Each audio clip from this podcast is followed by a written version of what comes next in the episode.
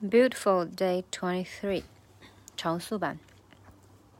I guess we would have to walk a mile in each other's shoes at least. What size you wear? I wear tens. Let's see if you can fit your feet. 然后是慢速版。I guess we, I guess we would have to walk. 还要慢一点。I guess we would have to walk a mile in each other's shoes at least. What size you wear? I wear tens.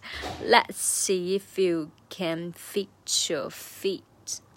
这一句里面比较难的就是这个。I guess we would have to walk, would have to walk，哒哒哒哒哒， 就很快，然后才慢下来。然后 would have to 就变成 would have to would have to。I guess we would have to walk up would have to walk a mile in each other's shoes at least。然后后面这个也是有点连的有点密集啊、，walk a mile in each other's mile in each other。mile in each other，这个就是对我很挑战，因为它就是边音和鼻音混在一起了嘛。这 l 呢呢就很难分，这个地方，我觉得对我来说，对我来说有用的心法就是反而要放松，一带而过。你如果太纠结、太专注这个地方，反而会弄出错。就是 mile in each other's mao lane chaos shoes elise 然后放松的。技术上的方法呢，就是把重点找到，这样的话，你这个地方自然就放松了，因为它不是重点。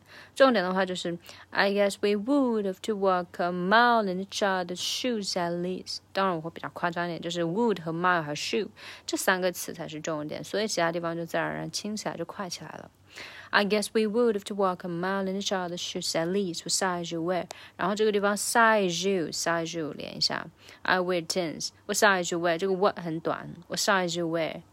然后 Let's see if you can fit your feet。最后一句话就是这个 Let's see 和 if 这个相当于有两个 e 在一起，然后就是也是把握住重点。Let's see if you can. Let's see.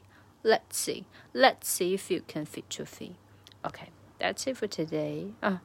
Later, I'm going to update day 24.